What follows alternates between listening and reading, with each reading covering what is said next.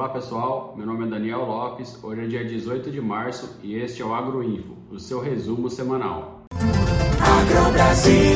A semana foi marcada pelo alto contágio de coronavírus na China e também pela dificuldade dos navios desembarcarem lá no país asiático, em conjunto com o alongamento das escalas de algumas indústrias aqui no estado de São Paulo. Então vamos conferir como foi no aplicativo essa semana.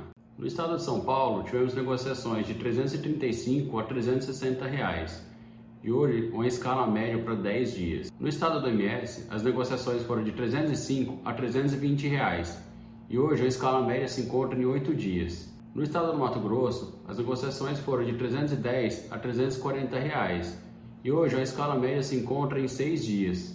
Em Goiás, os registros foram de 320 a 330 reais e hoje a escala média do estado se encontra em 11 dias. Já em Minas, as negociações foram de 305 reais a R$ 335,50 e hoje sua escala média se encontra em 8 dias. Vamos conferir como foi o mercado futuro do boi gordo essa semana.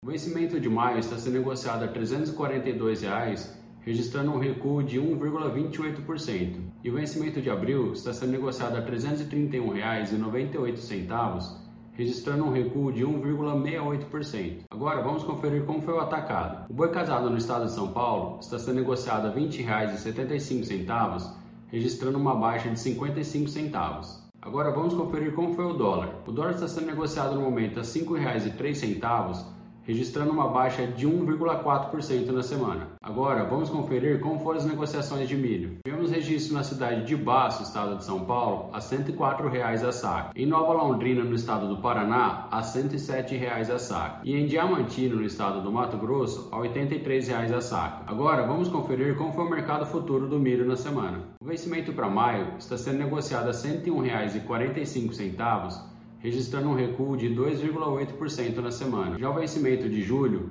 está sendo negociado a R$ 97,14, registrando um recuo de 2,25% na semana. Agora, vamos conferir algumas notícias publicadas no app. As exportações do agro batem novo recorde para o mês de fevereiro e o Canadá autorizou o início da importação de carne suína e bovina produzidos aqui no Brasil.